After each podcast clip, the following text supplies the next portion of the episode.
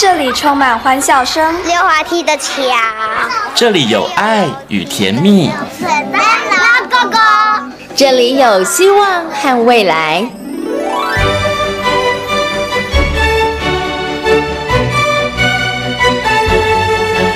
遇见幸福幼儿园，遇见幸福幼儿遇见幸福幼儿遇见幸福幼儿园。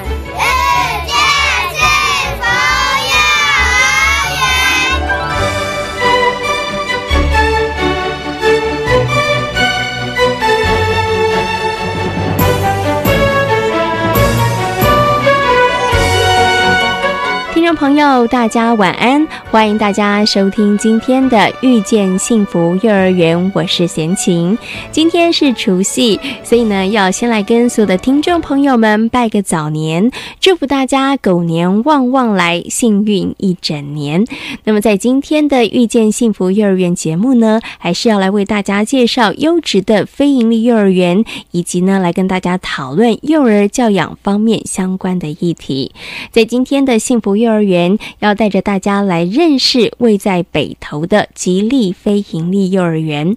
吉利非营利幼儿园呢，非常强调顺情适性，培养孩子坚持学习的能力哦。那么，希望呢，借由能力的培养累积，学习动机和热情的被启动，让每一位吉利非营利幼儿园的小朋友呢，都能够展现出令人耀眼的表现哦。那么，在今天节目当中呢，拥有丰富教学经验的。柯秋贵园长将来来分享吉利非营利幼儿园的经营理念以及他们的做法。在节目的后半段呢，我们要进行的单元是大手牵小手。今天呢，为大家邀请到了王慧敏助理教授，邀请王老师呢来到节目当中，跟大家一起来谈谈儿童的性别认知发展。那么在最后一个单元学习 online 呢，新科飞鹰幼儿园的吴明园园长呢，要跟大家来分享一个他们从家长启动的一个活动教案哦，非常非常的特别。好，首先呢，就来进行节目当中的第一个单元。好，首先呢，就来进行节目当中的第一个单元——幸福幼儿园。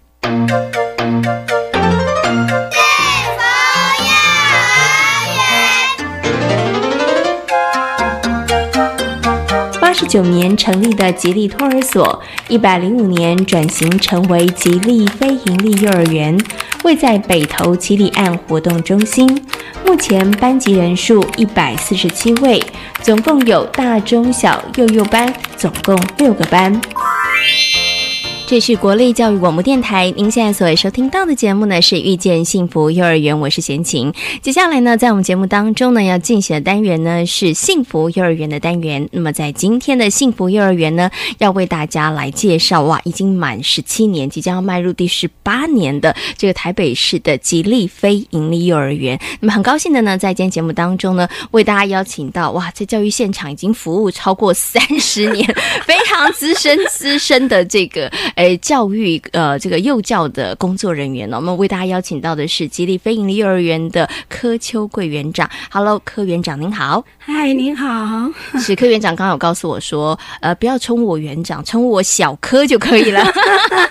哎，这名字取得好哈，不管几岁，然后几年过去都一样，感觉非常的年轻，充满活力。我们毕业生呢，一他们呃一直在幼儿园都叫小柯，那毕业毕业回来之后回来说，呃，就跟。你怎么没变青蛙？以前都叫我小蝌，小小一颗，或者叫小蝌蚪。是，然后，然后呢？毕业之后回来就跟我讲说：“小哥，你怎么没有小蝌蚪？你怎么没有变青蛙？你是永远的小蝌蚪。对 对对，就永远的小蝌哈。好，其实呢，呃，这个是很有趣。我等下请我们的这个小科园长来跟大家谈了。不过我们稍微先来介绍一下这个呃吉利非营利幼儿园哈。我觉得我刚刚的描述有点错误了，因为其实非营利幼儿园应该是其实近五年的事情哈。但是因为吉利非营幼儿园，它的前身应该是这个吉利托儿所、吉利幼儿园，对不对哈？所以它成立的时间其实已经满十七年了哈。不过我想这个缘起的部分啊，还是要请我们的这个也是很资深的小科园长来为大家介绍一下。哦，如果是转非盈利，其实我们是在一百零五年的八月转，所以到目前是大概一年半的时间。那原来我们是台北市公办民营的托儿所，那那时候是社会局。社会局诶委办经营，然后到现在大概是十七年半这样。是 OK 好，那目前呢，我们招收的人数班级数大概有多少？嗯，学校大概一百四七四十七名小孩，那大概六个班，里面大概有幼幼班、小班两班，然后中班、大班各一班，还有一班混龄班，所以总共六个班级。是 OK，所以呢，总人数一百四十七位小朋友，哇，这人数其实也是算蛮多的啦。哎，是啊，如果以台北市来讲，真的算小孩算人数多。是是是，OK，好嘛，我今天很高兴可以邀请我们这个小科园长，好，那跟大家好好来介绍这个吉利菲尼幼儿园。那我们就先从呢我们小科园长的这个很好玩的名字开始哈。哎，因为呢我访问过好多的这个幼儿园所哈，那当然我觉得每一个园长、每个老师有不同的称呼，可能叫做苹果老师啊，可能叫做橘子老师，对不对哈？那有的呢可能是英文名字，但是后面大概都会加上老师或者是园长。对不对哈？但是呢，小柯好，他说不要叫园长哈。然后后来我才发现呢，其实幼儿园里面的老师也不称呼老师的，可能就是有一个绰号或者是一个名字，对不对哈？对对对，叶子老师啊，哈，或者是其他的这个，不是叶子老师，应该是叶子。对对，好好，或者是其他的名字这样子。可是我觉得在这个称谓上面是很有趣的事情，就是为什么会特别？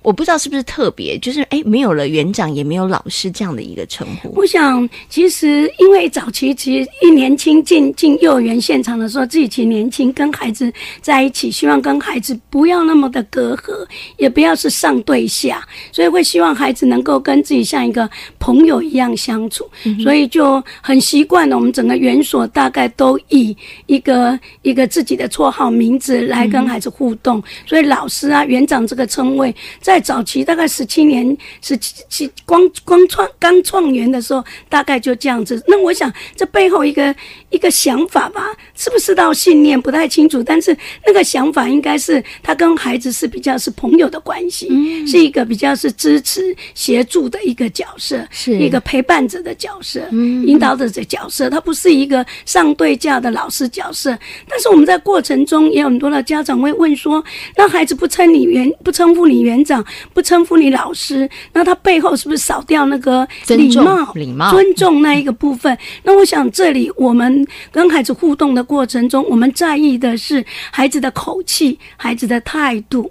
如果孩子对我们是说：“小柯，你过来。”哦，那那我们就会对，我们就会觉得那是人跟人相处的基本礼仪。就算对他的朋友，他的口气也不能是这样。所以，我们就会停下来，请孩子重新称哎叫哎重新称呼我们。要请我们帮忙的时候，那个口气跟语态要注意到人我之间的那礼貌跟尊重这一块。但是不用称谓来界定，而是用你的那个态度跟口气那个部分。是 OK 好。所以，我我觉得这个部分呢，也真的提醒了很多的家长啦，或者是第一线的老师。有的时候，我们觉得，哎，那个称谓好像很重要，可是孩子可能他是迫于权威，然后迫于那个环境，所以呢，他用了那个称谓。可是他有没有打从心底里头，他其实是尊敬的，然后他是不是认同的？其实这个是一个很大的问号。所以，其实并不会因为他不这样称呼我，孩子就。不够尊重了。其实你们可以从孩子的口气跟孩子的态度里头，然后去得到一个，就是哎，知道孩子他现在处在一个什么样的状况，对不对哈？所以其实啊，十七年下来，我觉得应该绝大多数的家长，他们其实也是非常都已经非常了解、非常认同了。现在应该不会有人再问这个问题了。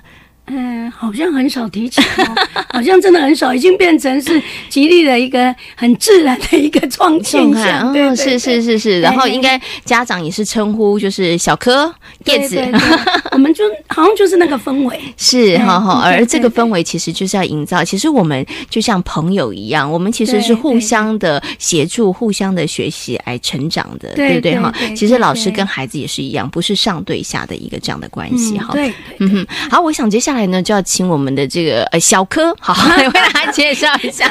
你要习惯一下，对我也必须要习惯一下哈。就是就先介绍一下这个吉利飞鹰幼儿园哈。我们刚刚有提到了一个，大家可能稍微可以稍微现在知道，就是吉利飞鹰幼儿园很努力在营造一个，就是我们是朋友的氛围，我们一起来学习，一起来成长哈。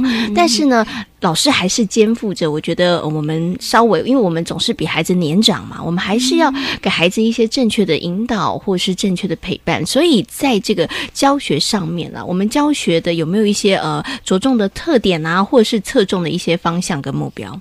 我想我们的从创园的理念，其实就是有一个，就是期望孩子能够能够爱自己、爱别人，嗯，然后能够自处、与人相处。嗯另外一个点，我们需要能够坚呃喜欢学习跟坚持学习。所以那个在那个一个信念底下，事实上我们期望孩子每个孩子都能够顺情适性、快乐成长。所以因为这个顺情适性，也就是我们期望孩子能够找到自己的，我们老师能够贴近。孩子的性情，了解了解孩子的。特质跟个性跟能力，那孩子那有一些教学的形态，让孩子能够去依着自己的特质跟兴趣去发展自己的能力。是，那在那里面选，在那里面培养自己的自信跟自在，这其实是我们信念里面一个很重大的一环。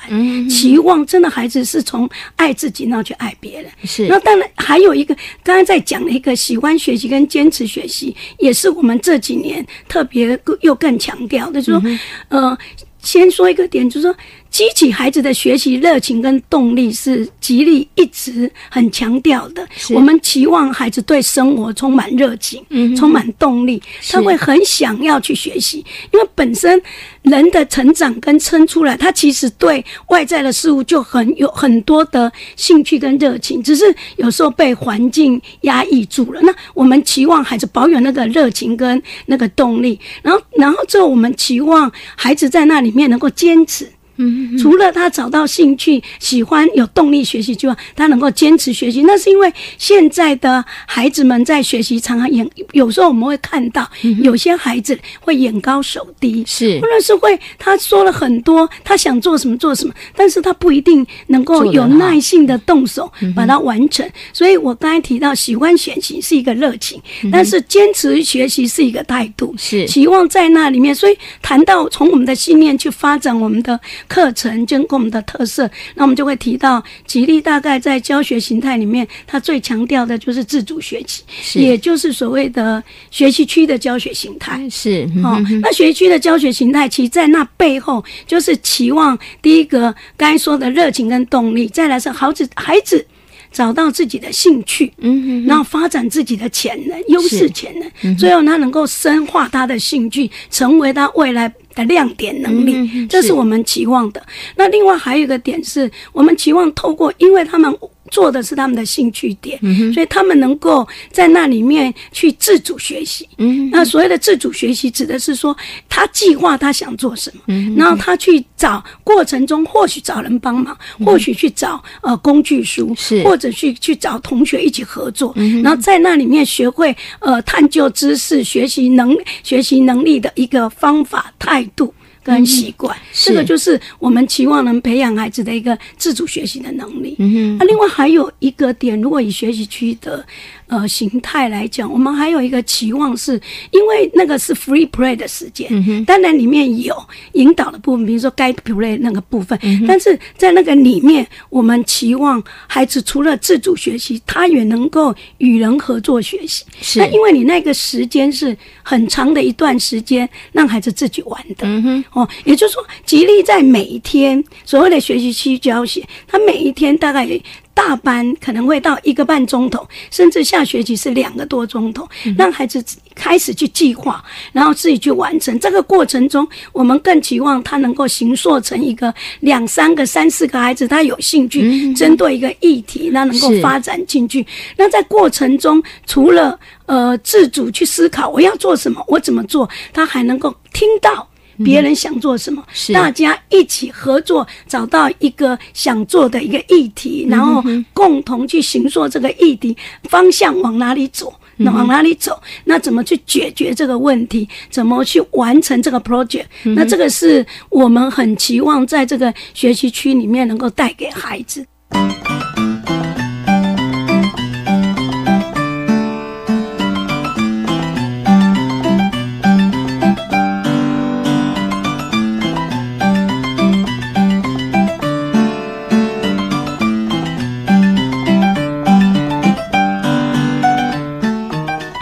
我也很好奇，在这个幼儿园的现场里头。我们怎么样去启动？然后怎么样让孩子坚持启动这件事情？可能还比较容易，因为带着孩子做不同的尝试，对不对？可是怎么样让孩子坚持啊？这件事情，我觉得可能很多的老师跟很多的家长，他们就会好奇说：你们怎么样让孩子能够坚持？是没有做到这个不准停下来啊？其实是用什么样子的方式？我觉得这里面有一个是。呃，所以我刚刚才会提到说，学习区对吉利很重要，是说在学习时间，他的学习是他自己选择他想做的。嗯哼哼。那在小班，他选择他想做，我想今天想做什么。到了中大班，尤其到大班六五六岁的孩子，他会说我今天想做什么，那我去想想我要怎么做。嗯。所以他有一个 plan 的。Plan 的过程是，所以他去计划。那这个计划里面，你可以小，你可以小事小事说，我想我今天要做什么东西，我画下我要做什么。到你可能那个计划是我去思考，我今天我要做这个东西，我需要用什么材料？嗯哼哼。甚至是我思考一下，我如果要做这个东西，我可能约略想象我需要的步骤跟方法。嗯哼。然后。因为这样的一个历程，思考的思考一个过，这个呃工作思考的这个过程，会帮助孩子有时候会去修正他的计划。那那个修正计划不是他把他的计划啊碰到问题他不做了，是，而是因为他在计划的过程中，呃，像我们在做这个 plan do review 的时候，这个过程中，事实上孩子计划好会跟老师。谈，他会跟考试里谈他的计划，计划到底要怎么做。在那个过程中，老师正在引导孩子去思考。我怎么做这个事情？过程中我可能需要什么材料？需要什么？需要什么方法？然后在过程中，当孩子觉得自己眼高手低了，其实这个是超乎他的能力，他就去修，他会微调他的计划。是，那这个是孩子去老师正在培培养孩子一些呃。做事的方法跟思考的方法，是因为你要做事要有思考，不是非常冲动的说我想做什么。我最后呢，想要请请问园 长一个问题，就是啊，我们刚刚有提到，您刚刚有提到，就是呃，吉利飞鹰幼儿园从五年前开始，您看到了，不止在学校里面，我们陪伴孩子成长，很重要的是，我们能不能让家长也一块进来，然后同时也教会家长你怎么去做，这样子我们才能够。真的都成为孩子成长的好伙伴，一直为孩子的成长而努力。那除了这个部分之外，您觉得啦，就是呃，吉利飞鹰幼儿园，我们现在还有什么？其实想要再继续挑战，或者是再继续努力的一个方向？我觉得啦，回到一个点，就是这个是吉利目前也慢慢在做的，就一个社区的经营。就是嗯，我从呃本来是孩子。然后关注老师的成长、孩子的成长，到家庭、家长的那个，然后现在会觉得，事实上，孩子的成长受他生活所处的文化脉络、氛围影响很大。所以，如果孩子的呃呃生活周遭是好的，那那个孩子的学习会更好。那另外，我有一个观念是，如果你要让孩子的学习是比较深刻的，其实不一定要外。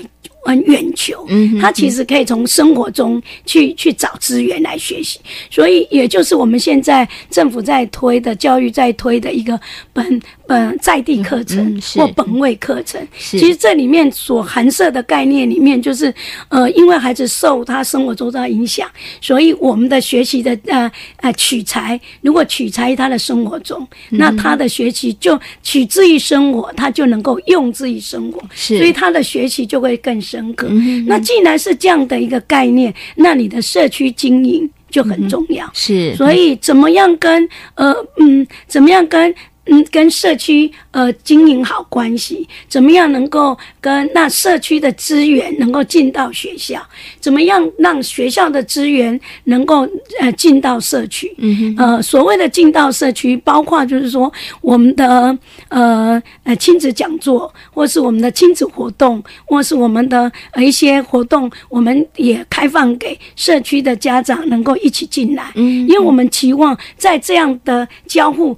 过程中包那包括就是社区资源进来，比如我们今天要回柜，嗯哼，哦，有些或包粽子，有些阿嬷，哎，我们社区就是真的比较吉利安、奇里安，就是很传统嘛，所以我们拥有很多阿公阿嬷的资源，就是非常 special 的经验，就包括我们的菜谱，如果没有我们的阿公跟阿嬷，我们的菜谱应该没有办法活那么好，所以那些资源可以进来，包括我们的主题进行纸飞机，我们的那个呃那个当当呃当那个呃就是中中华航空的那个机师就会过来跟我们。孩子分享那是家长，所以我要提的一说这些资源，包括我们的社区的在地艺术家，他要做一个艺术呃作品的一个蹲点，他也找我们学校。那我要说的意思是活络学校，让学校它的资源跟社区之资源是一个共享。是啊，但是我们还是有限制，因为我们的人力不是那么的充裕。但是活络跟社区之间的关系，让孩子的学习呃取之于社区，用之于社区，然后也。也跟社区的人事物一起互动，那个是我觉得，然后让我们的观念、我们的教学观念去影响社区的父母，同样的社区的价值信念也影响着我们。是，然后在那里面，这大概是我这几年呃花了一些蛮多心思，开始会去琢磨的点。是 OK，所以。学校、社区、家庭，其实我们可以互相成为更坚强的一个网络哈。然后大家其实可以共同来守护，然后协助孩子的成长。对对。好，今天呢也非常谢谢呢吉利飞鹰幼儿园的柯秋贵园长在空中跟大家做这么精彩的分享，也非常感谢柯园长，谢谢您，谢谢。客气，拜拜。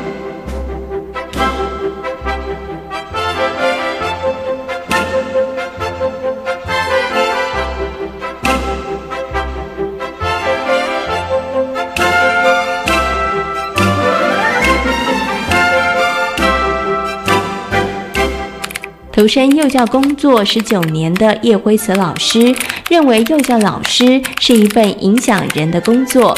一位好的老师要有醒思的能力，才能够和孩子一起学习，一起成长。那只是我觉得我很幸运，就是我第一个去工作的园所是一个我觉得很有理想，然后又温馨的园所，所以我在那里面工作其实很开心。就那个开心是包括我觉得跟孩子互动也好，然后包括自己在那个过程里面有很多的学习，让我找到说那个工作的。价值跟意义，然后再来一个部分是我自己觉得这个工作它其实是可以影响人的工作。老师只要花一点点心思，一点点用心，你真的会看到孩子在那个过程里面的学习跟改变。我觉得那个会感动你，然后也提醒我自己说，原来我自己的身教跟就是示范是给孩子这么多的影响，他会 push 我说。嗯，今天你的示范都会影响小孩，所以你自己也要表现好。然后我觉得我是在那个过程里面，让自己当成一个比较好的大人。嗯，对我也在。一直成长，所以我就觉得这个工作很有意义，也很幸福。嗯，对，所以这工作一做就做了十九年。对，因为呢，不止呢可以影响别人，其实呢，也可以在这个过程当中，真的是教学相长啦。在陪伴孩子过程当中，自己也有一些学习跟成长。好，最后呢，想请问一下叶子老师，十九年来有没有想过要离开过？有过很觉得很疲惫的时候，但是没有真正想离开。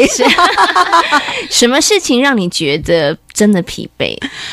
我觉得，呃，那个疲惫，我觉得有时候是因为整个大环境跟政策不断的改变，所以你不否认，有时候因为一些政策面会让你觉得有挫折、有辛苦。而且我觉得现在老师的面临的挑战会比以前更辛苦，因为现在的整个家庭很多元。孩子也是很多元，对对，样态非常多，所以我觉得，然后又讲追求专业，所以我觉得现在的老师真的要十八班不够吧，三十六。都要不断的自己自我进修。那再来一个就是，我觉得政策面，比如说一个班这么多的小孩，但是你的老师时间有限啊，然后你要照顾到这么多人。对，所以我觉得这个对老师来说是一个很大的挑战。那我只能觉得说，怎么样持续维持你的那个热情？我觉得这是幼教老师很重要的。嗯，OK，所以这个时候就不断的一直在问自己的初衷是什么。其实大环境里头可能会让你觉得有一些沮丧，或是有一些其实受挫的地方。但是这个时候就回来看看自己的初心，然后再重新找回那个当时投入这份行业的热情。对于是就持续再继续下去了。谢谢，好，也非常谢谢叶子老师跟大家的分享，谢谢你，谢谢。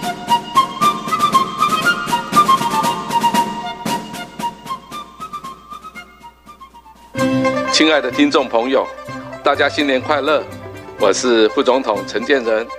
过去一年，谢谢大家和我们一起打拼，让台湾不断往前迈进。展望新的一年，我们还有许多改革要推动，希望大家继续携手合作，为迎接更兴旺、更美好、更和谐的台湾而努力。祝福大家健康平安、幸福圆满。妈，弟弟老是上网，这样很容易沉迷耶。放心，我有注意他的上网时间、浏览网页和玩的游戏。老师说，过度上网不仅伤眼睛，不好的网站或游戏对身心也有不良影响。除了关心孩子上网，最好还能一起做健康休闲活动。嗯，这样上网不担心，还能增进亲子关系。让我们努力为孩子营造安全、合宜、合法的网络环境。以上广告由教育部提供。在非洲刚果民主共和国，有年幼的孩子在工作，没有足够的食物，也没有学校。善牧修女会进驻后，有越来越多的孩子会读书写字，越来越多的妇女脱离暴力与侵害。改变并非不可能，需要您的帮忙。捐款请上善牧基金会官网或拨零二二三八一五四零二。我们是台湾弦乐团，我们都在教育广播电台。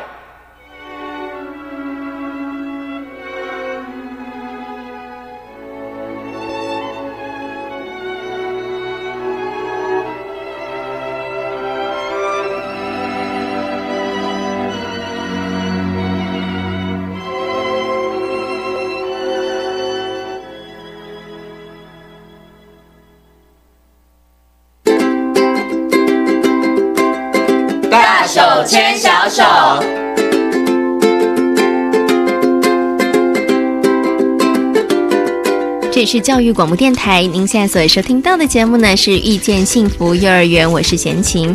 接下来呢，在我们节目当中呢，要进行的单元呢是“大手牵小手”。今天的“大手牵小手”的单元当中呢，很高兴的为大家邀请到实践大学家庭研究与儿童发展学系的王慧敏助理教授呢，为大家邀请到王老师呢来到节目当中呢，跟大家谈一个嗯，贤琴觉得非常重要的议题哦，来跟大家谈谈呢这个幼儿的性别的认知发展哈。那大家可以想。说哎，这这有什么好谈呢？男生就是男生，女生就是女生。其实呢，在这个过程当中啊，有的时候父母亲呢，可能哎不当的一些行为，其实你会对孩子造成一些刻板的对于性别的这个刻板的印象哈。那其实现在已经二十一世纪了，这个部分上真的要请爸爸妈妈特别小心一点。所以呢，今天呢也特别请王老师呢来节目当中跟大家讨论这样的议题。那首先呢，先跟我们的王老师问声好，Hello，老师您好。啊，先请好，那各位听众大家好。嗯，请问一下老师有没有观察以前对于男女生的刻板印象？我觉得是蛮严重的啦。是的，有些职业只能男生做，女生不能做，对不对？好，然后女生其实有好多的限制哈。但是老师的观察，现在二十一世纪是不是稍微好很多了？嗯，我们我们二十一世纪，我们常常说男生要当自强。女性出头天了，是不是？对，呃，其实我们现在在看待哈，就是说现在包括理工被理工科了哈，理工科现在女女性呃其实越来越多是哈。那在过去，我们以医学系来讲好了哈，这个是蛮明显的，在我们这个年代哈，大概就是五年呃四五年级的哈，呃，在我们念大学哈，大概民国七十年前后哈，呃，在女一个一个呃。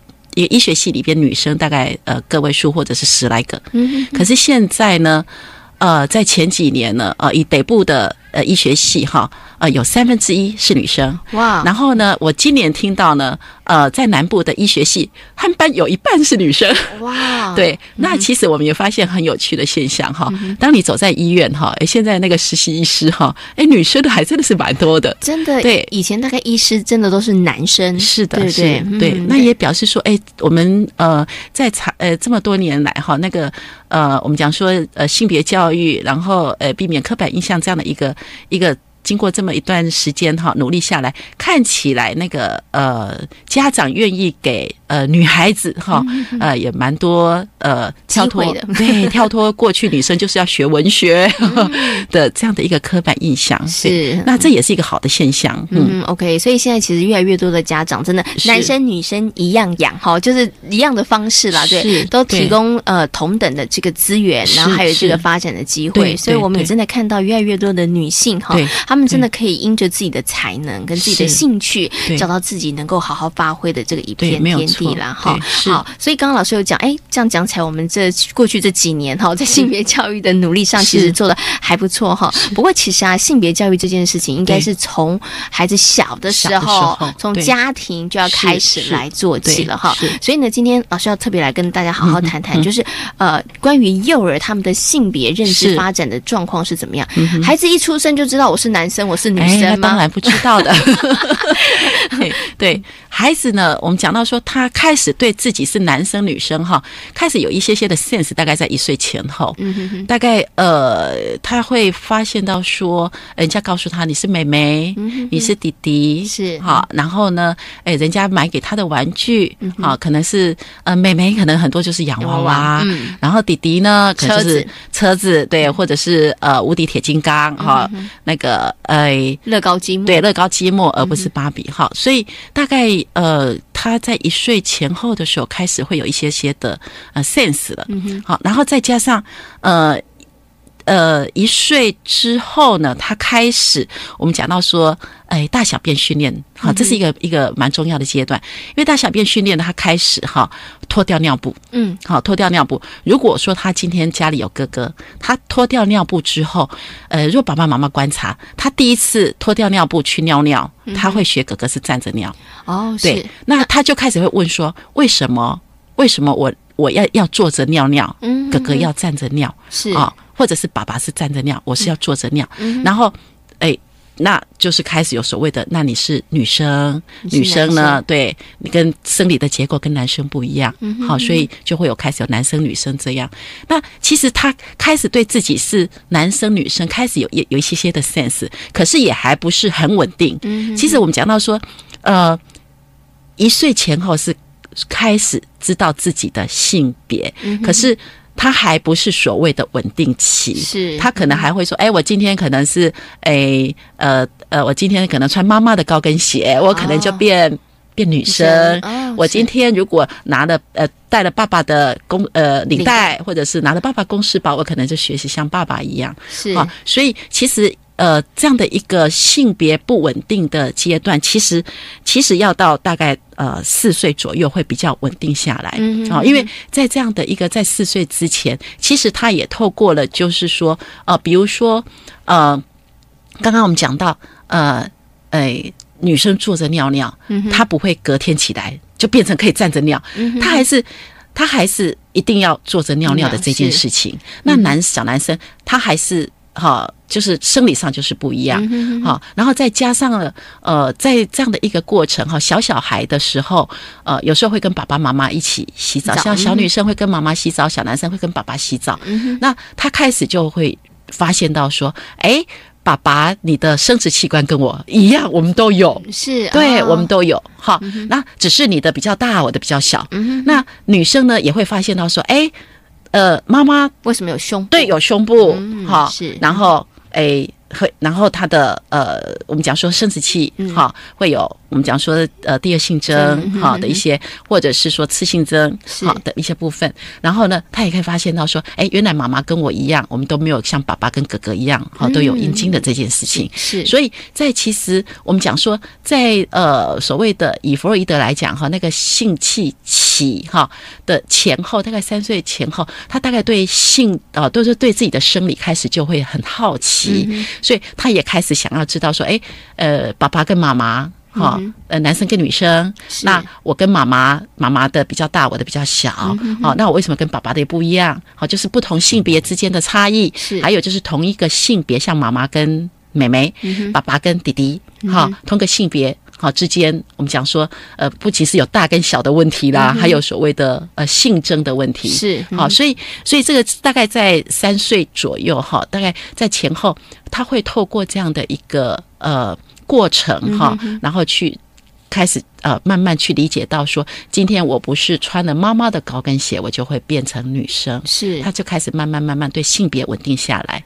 好，那我们讲到说，其实这个时候还蛮有趣的，就是说，嗯，呃，我举一个例子哈，诶，有一次我的学生呢去实习哈，那呢，呃，这学生呢是一个呃很利落的。呃，小女生她喜欢短头发，很利落。然后她去实习呢，一个小男生呢就说：“呃，老师，老师，我们来玩躲猫猫。”嗯哼。然后呢，他呢就诶就躲猫猫了。那小孩就找找找找找，也找不到。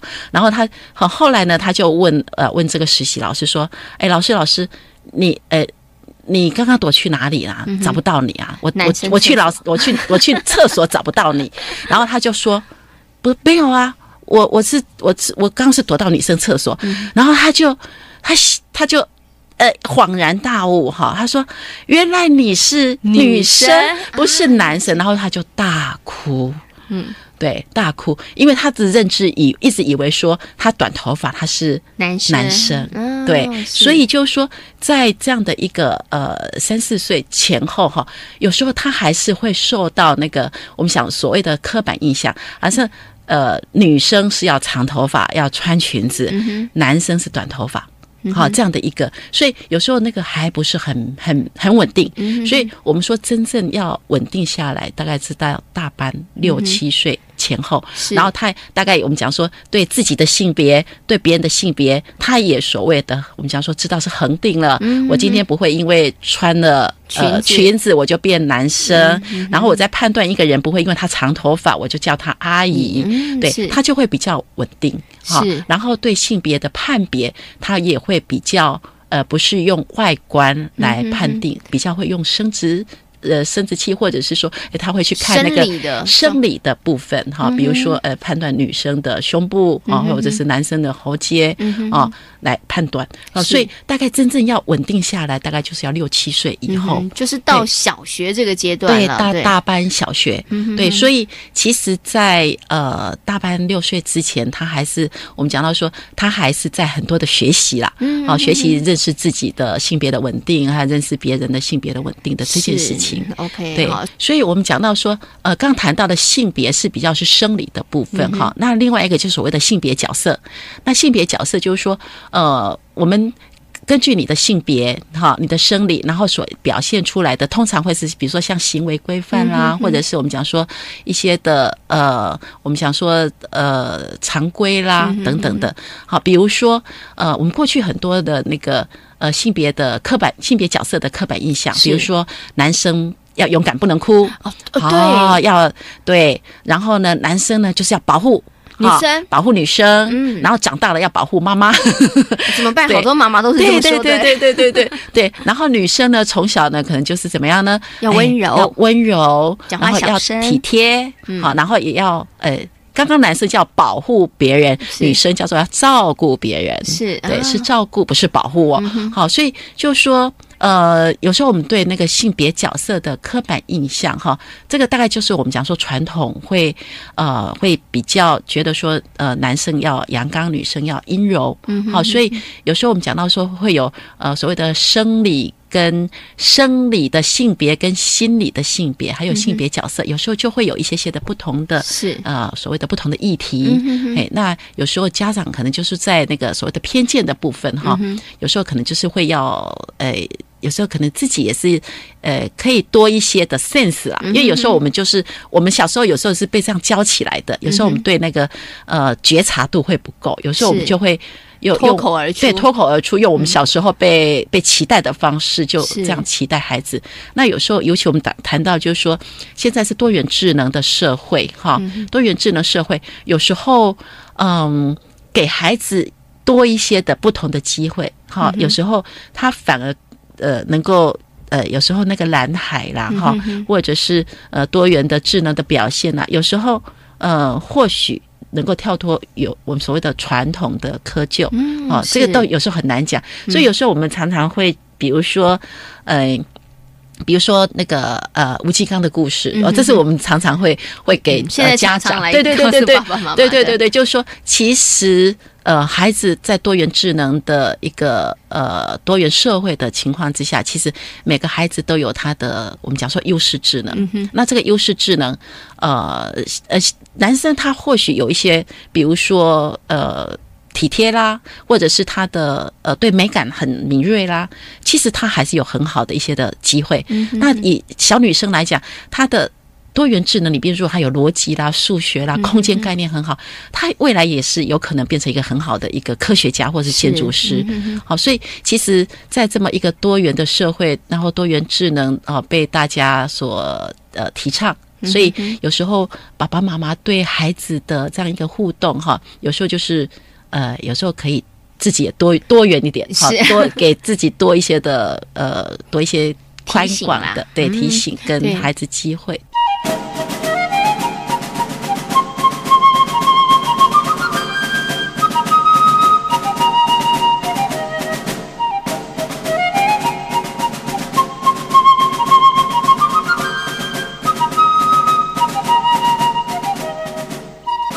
rádio 果有这么多的可能，为什么要孩子这么小的时候你就告告诉孩子，你只能做这些，你不能做那些？对孩子来讲，其实我觉得也不尽公平啦。是是是，对小女生玩机器人，现在那个 STEAM 有的小女生做的很厉害，很厉害。因为女生很细心，是对，没有错。有时候她很细心，然后她的思考逻辑很好的话，其实她也可以在这个可能大家都认为是男生比较占优势的科普的领域当中，她可能也表现的非常的对对不错啦。对对对，同样的小男生有的也是。很细心，嗯，对，那他也可以，我们讲说，呃，不管是像呃。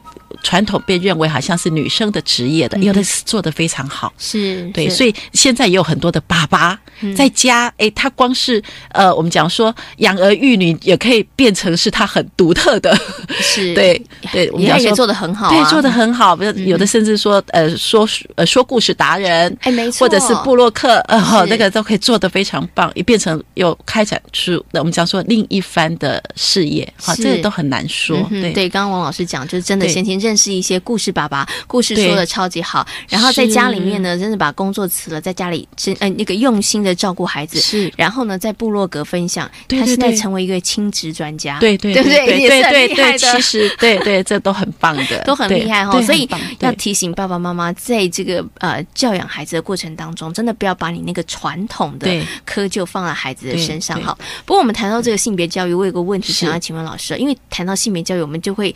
谈到跟性教育也有点关系，爸爸妈妈最尴尬的问题就是小孩子开始会问了，对，爸爸妈妈我从哪里来的？啊，爸爸妈妈就会有千奇百怪的答案呐，哈，对对对，什么石头出来的啊，捡来的，垃圾捡来的，垃圾桶，哎哎，老师小时候也是这样被讲的，然后石头蹦出来的，来淘太郎的故事，原来我们小时候爸爸妈妈都是这样告诉我们的哈。是，那父母亲到底应该怎么跟孩子来谈这件事情？因为有的时候哈，孩子他。他其实很单纯，想知道，他当成是一个知识，他想去。探求，但是就发现爸爸妈妈好尴尬，爸爸妈妈不知道怎么回答比较好。所以关于孩子这样的问题，对父母亲要怎么来回答？对，其实我们讲到哈，就是说最好的方式就是透过绘本啊。其实现在有关呃我从哪里来的绘本哈，其实包括英文的或者是中文翻译也蛮多的。那他可以透过绘本可以避免掉一些爸爸妈妈会觉得很尴尬，或者是呃让人脸红。那其实你会发现到说，国外他们在呃教导孩子。我从哪里来？他其实其实呃，他透过呃绘图的方式哈，然后呃用呃比较孩子可以理解，然后用呃比较有趣的哈的方式，然后让孩子了解哈。我觉得这是一个可以的一个途径，就是透过绘本。嗯好，那其实刚刚讲到说，呃，这样的绘本其实还蛮多的。好，爸爸妈妈可以去善用，对，善用哈，善用。那除此之外呢，呃，其实我们。呃，对爸爸妈妈来讲，就是说，我们其实很重要，要传递给孩子的一个，就是说，其实孩子就是爱的结晶，那个其实就是爱，好，那是是爱，对。然后，呃，当然，呃，孩子是从妈妈的肚子，哈，从妈妈的，我们讲说，呃。妈妈的呃，我们讲说呃，生产哈这样的一个过程下来，可是它就是一个爱的结晶。那这个是蛮重要的，它不是单纯只是一个呃男生女生好的一个，我们讲说是一个呃爱的行为哈，一个我们讲说做爱的行为而已。它其实背后就是爱。好，那这个是很重要，因为对孩子来讲，就是说呃。他要了解到，就是说，这个当然是孩子还没长大嘛，哈。那当因为这个未来他在青少年的时候，包括我们讲说，呃呃，性行为也好，好，其实这些都是在前提都是一个爱爱为前提，这个是很重要的。是，所以我们讲说性教育也好啊，或者是我从哪里来，嗯哼，还是不能离开爱的教育，它就是一个爱的结晶。是，嗯，OK，好，所以爸爸妈妈知道怎么跟孩子回答了。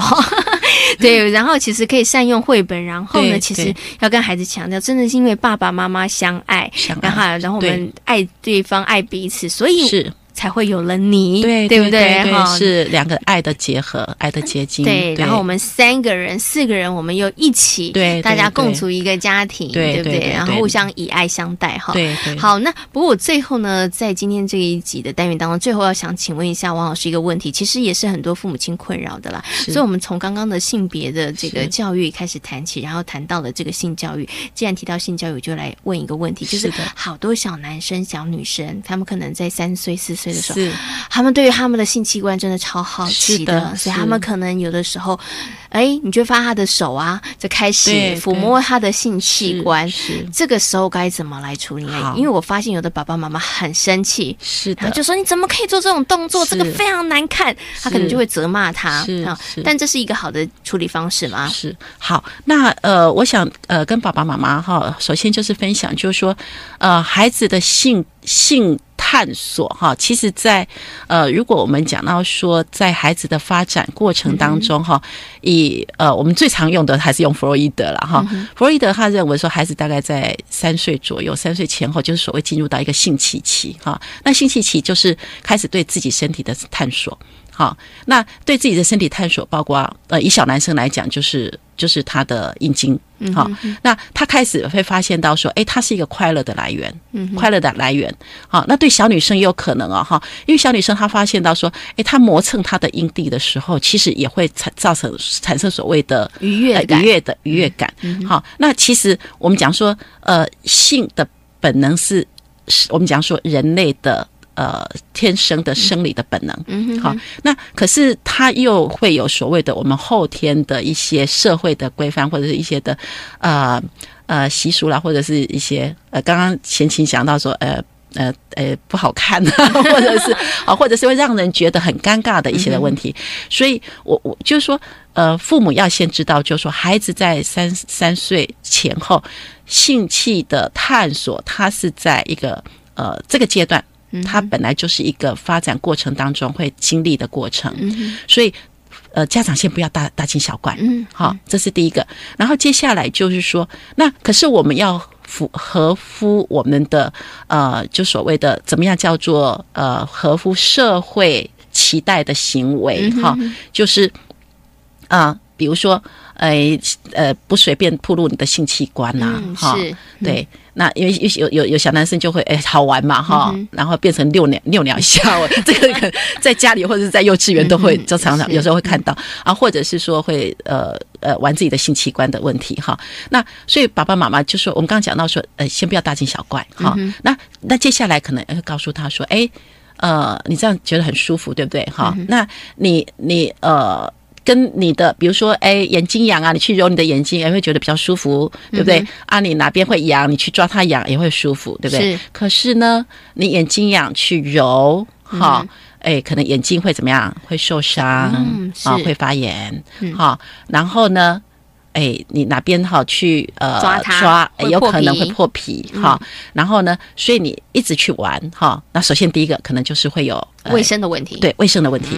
然后接下来就是所谓的他人观点，嗯，好，就是说，因为我们讲到谈到性教育哈，或者是自我保护的，有一个有一个有一个重要概念就是尊重，然后尊重包括。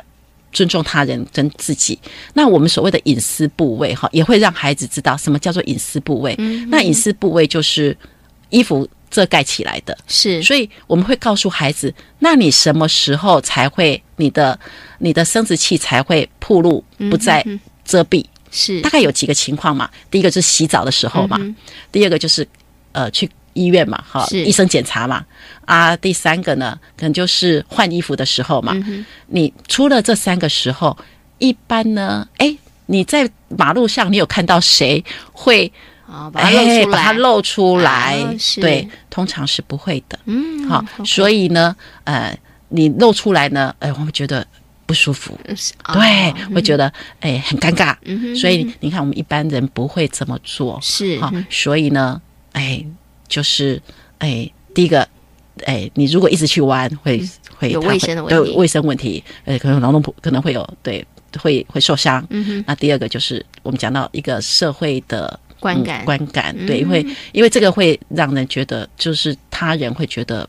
不舒服，嗯，所以就是尊重人，我尊重自己，尊重别人，是 OK 好。所以老师刚刚有讲，哎，怎么样去跟孩子谈这件事情哦？但是千万不要用骂的，对，骂的是没有什么用的啦。对，因为 因为你你骂了他没呃没让你没让你看到的时候，他还是会还是做这件事，对他还是会持续做。哦，所以你就没有办法帮他，就是说，哎，真的，我们可能可以把注意力转到其他的事情上面就是了。嗯，OK 好。那今天呢，也非常谢谢呢，王慧明老师呢，在空中跟大家谈到了关于这个儿童幼儿性别这个认知发展方面的问题。那今天呢，也非常谢谢呢，王老师跟大家所做的精彩分享。谢谢王老师，好，谢谢贤妻，啊，谢谢各位听众。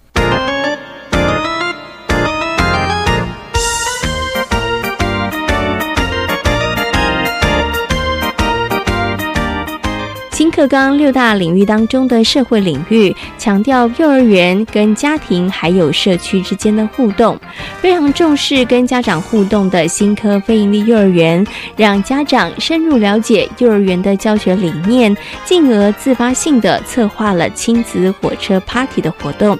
一场活动不仅带来了欢乐，同时也让陪伴幼儿成长的伙伴能够有更紧密的合作。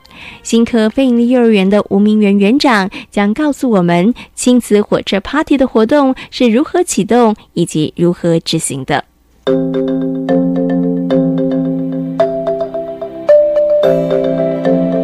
学习 Online。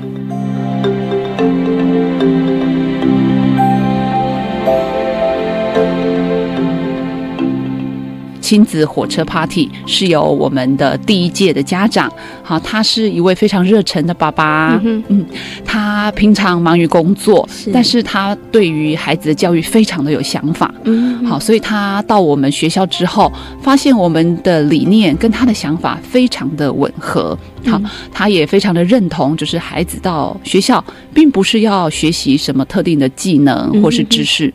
是孩子是要来学习生活的热忱，所以呢，爸爸就希望他自己先来做一个示范。他家里有很多的玩具火车的轨道，所以呢，爸爸就啊跟我们商量说，他想要把这些玩具火车轨道开放，啊，找一个假日邀请其他的家庭一起来玩。嗯哼哼。然后爸爸设计的一个活动就是啊，这些火车轨道我们可以一起拼凑成一个台湾铁道模型。是，对，是。那所以我们听了以后就觉得哇。这个爸爸的热情真的是感染了我们，这样对，所以我们就决定跟爸爸一起合办。那爸爸他把他的想法提出来，好，那我们去呃商界场地哈，然后做呃后援的支持哈。